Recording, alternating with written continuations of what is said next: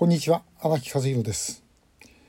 えー、またちょっと映画祭の話なんですけどもここで上映した映画で「海を渡る友情」というのがあります、えー、これはですね1960年昭和35年の映画で、えー、まあ、劇映画あの短編の劇映画なんですよね。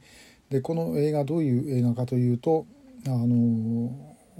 まあ、在日のご主人それから日本人妻のお母さんそしてその子供のご家族の話です。ご主人の役はあの加藤義さんがやってるんですね。で、えー、子供は自分があの朝鮮人だとは知らない。で、えー、日本人だと思ってる。で朝鮮人の友達を、まあ、ちょっとからかったりするわけなんですけれどもでやがて、えー、お父さんが、まあ、え北へ、え帰国時を帰国しようというふうに、まあ、決断をするで、お母さんも反対してたんだけども、まあ、あの結局じゃあ一緒に行きますという話になっていく。で、え、本人も自分自身がその朝鮮人であるというふうに理学をしてで、え、小学校の友達とこう別れて朝鮮学校へ行って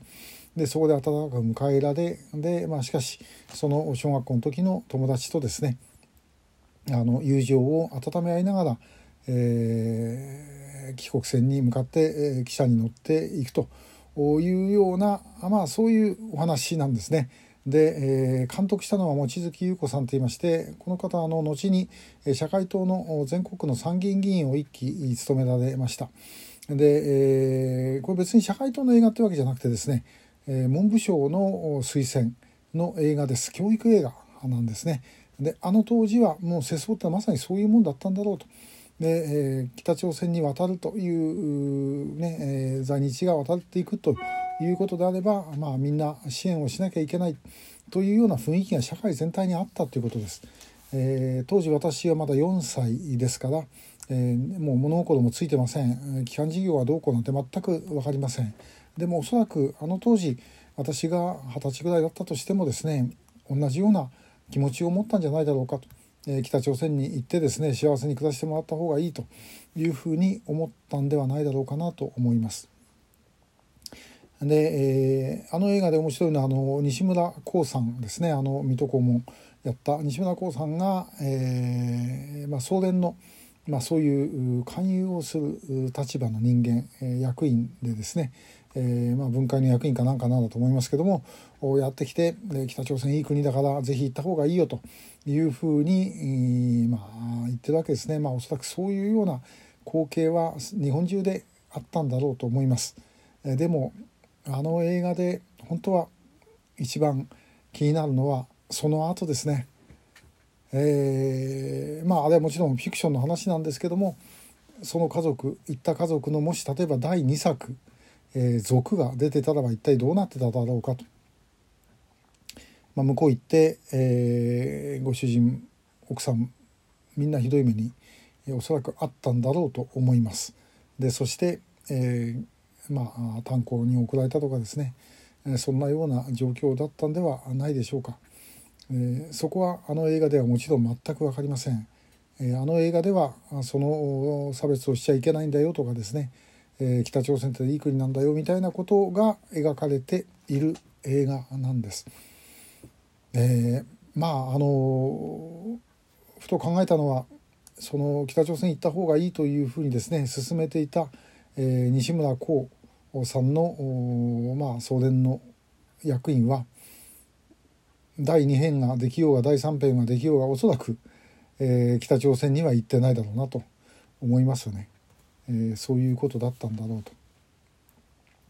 あのまあ基幹事業というのはどういうもんだったのかというのを考える時に今の物差しで考えて、えー、あれただ悪かったんだっていうふうに言ってしまうとですね、えー、これなかなかあのまあちょっとかわいそうな部分があります。でも間違いだったことは明らかですよね。だからあの時そういう判断をした人たちがお前ら悪かったんだというふうには言えないこれは送電はあの責任があると思いますよ。でもやっぱりそれ以外の人というのはですね、えー、これもあの当時の世相だったんでそれを批判することはできない、えー、と思います。で去年新潟で映画祭やった時に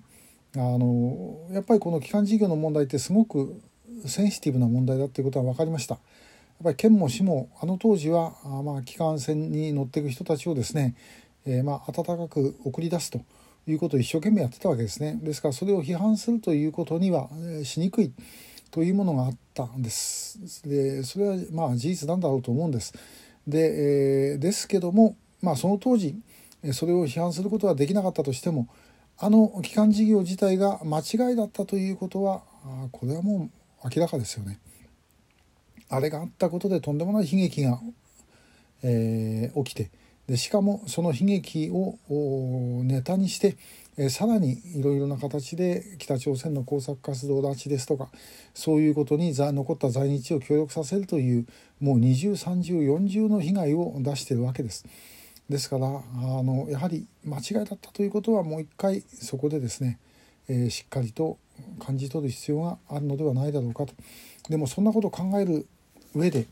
この「海を渡る友情」という映画っていうのはあまあ非常に興味深いものがあります。えー、これは今あの、まあ、東映が上映してくれるわけでもないんで、えーまあ、私たちがあの、まあ、買った、えー、その DVD を使って、えー、上映をしてます。えー、どっかでまたそういうものを見る機会があるかもしれませんので、えー、その機会がありましたらあのぜひ見てみていただきたい、え、そして基幹事業というのは一体どんなことだったのかなということをちょっと考えてみていただきたいと思います。あの渡っていった家族3人、まあ、どんな悲劇が待っていたのかということを想像するだけでもいろんな意味はあるんではないだろうかと思う次第です。今日もありがとうございました。